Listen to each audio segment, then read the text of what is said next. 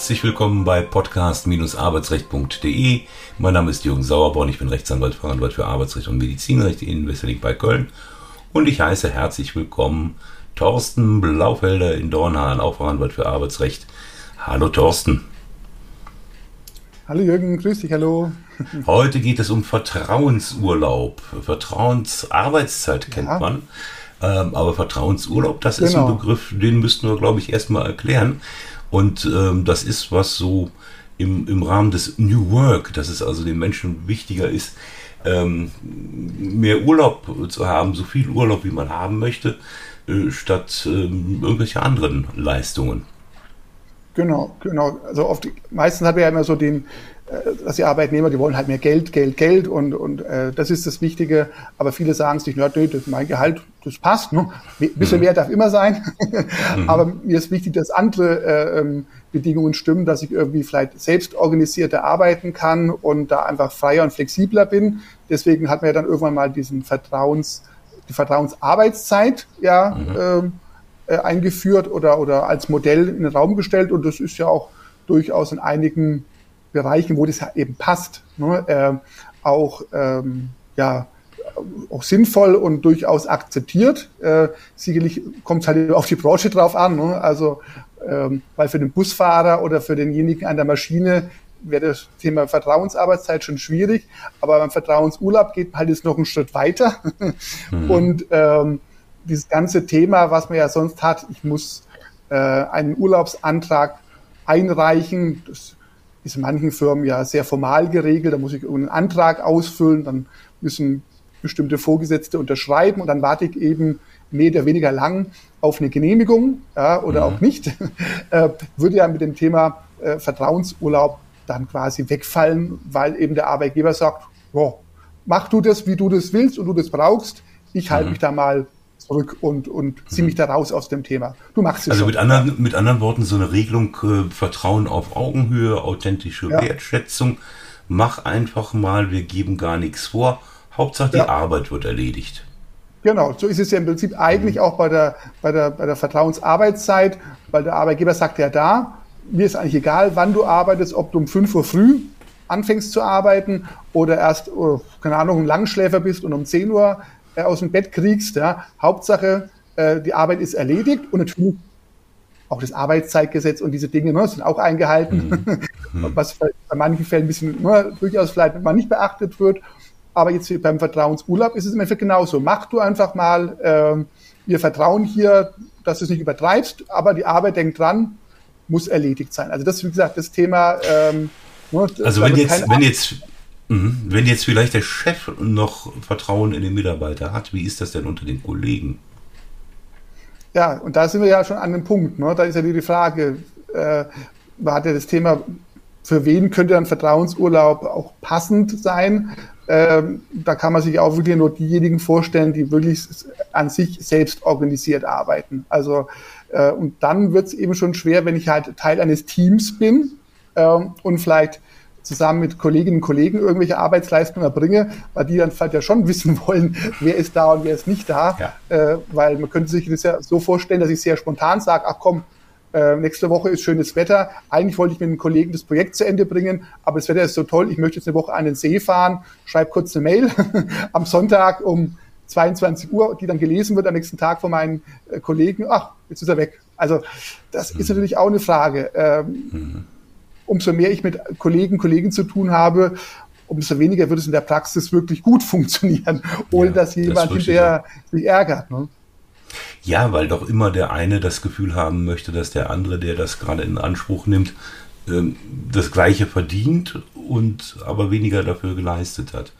Ja. Ich meine, wir beide sind ja nun äh, anwaltliche Einzelkämpfer, aber auch sowas soll es ja in Sozietäten geben, nach dem Motto, ja der Sozialrechtler, der verdient hier weniger als der Bankrechtler und äh, kriegt aber trotzdem äh, entsprechenden Anteil vom Kuchen. Naja. Äh, genau. Rahmenbedingungen, also das Ganze äh, kann ja nicht ja. im luftleeren Raum äh, äh, passieren. Das heißt, man wird im Zweifel doch mit dem Arbeitgeber eine Vereinbarung treffen.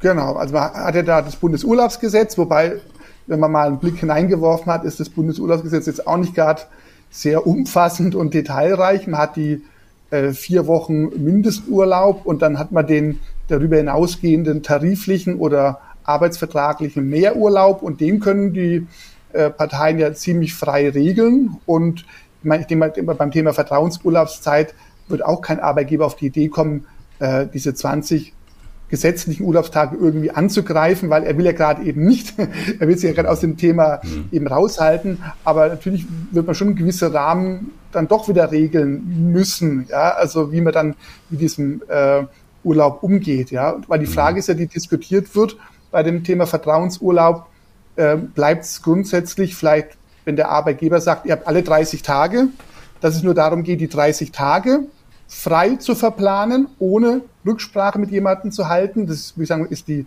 hat eingeschränkte Form des Vertrauensurlaubs. Es gibt aber auch die, die sagen, nö, also wenn der Arbeitnehmer der Meinung ist, er braucht und er will und er möchte 50 Tage im Jahr nehmen und die Arbeitsleistung ist trotzdem erbracht und erfüllt, dann kann der Arbeitgeber da auch nichts dagegen tun. Also das sind ja schon so zwei Grundpfeiler.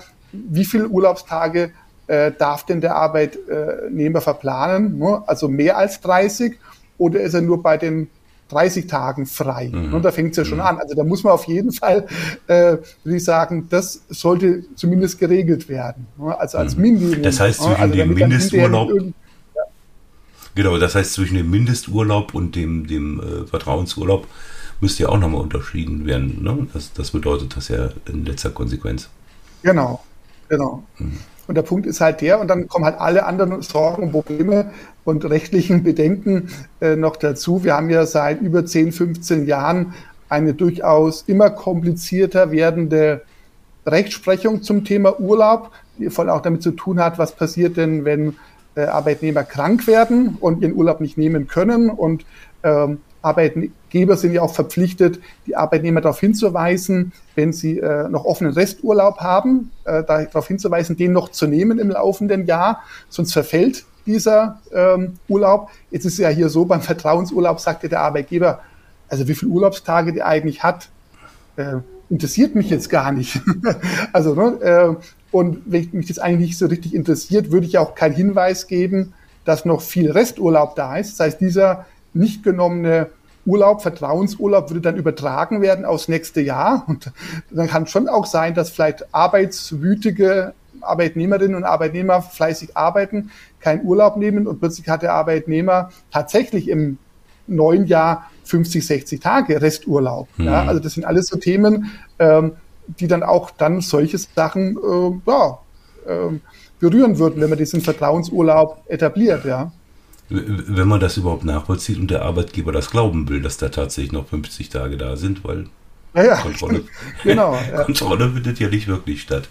Na gut, ich vertraue dir jedenfalls genau. und ich vertraue auch unseren Hörerinnen und Hörern, beziehungsweise seit einigen Folgen auch bei YouTube unseren Zuschauerinnen und die dürfen ganz gerne den Kanal natürlich abonnieren, uns ein Like dalassen oder die Glocke anklicken, damit Sie über die nächste Folge informiert werden. Uns gibt es ja mal montags um 6 Uhr neu ja. zum Start in die Arbeitswoche.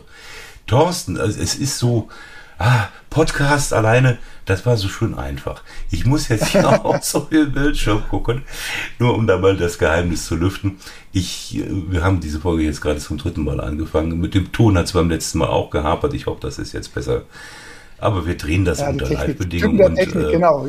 Tücken der Technik, wir nehmen das so hin und wem es nicht gefällt, ja. der soll die Augen zumachen. Nein, im Ernst. Thorsten, ich wünsche dir was. Bis, genau. Nee, genau. Bis zum nächsten. Mal. Tschüss. Ciao.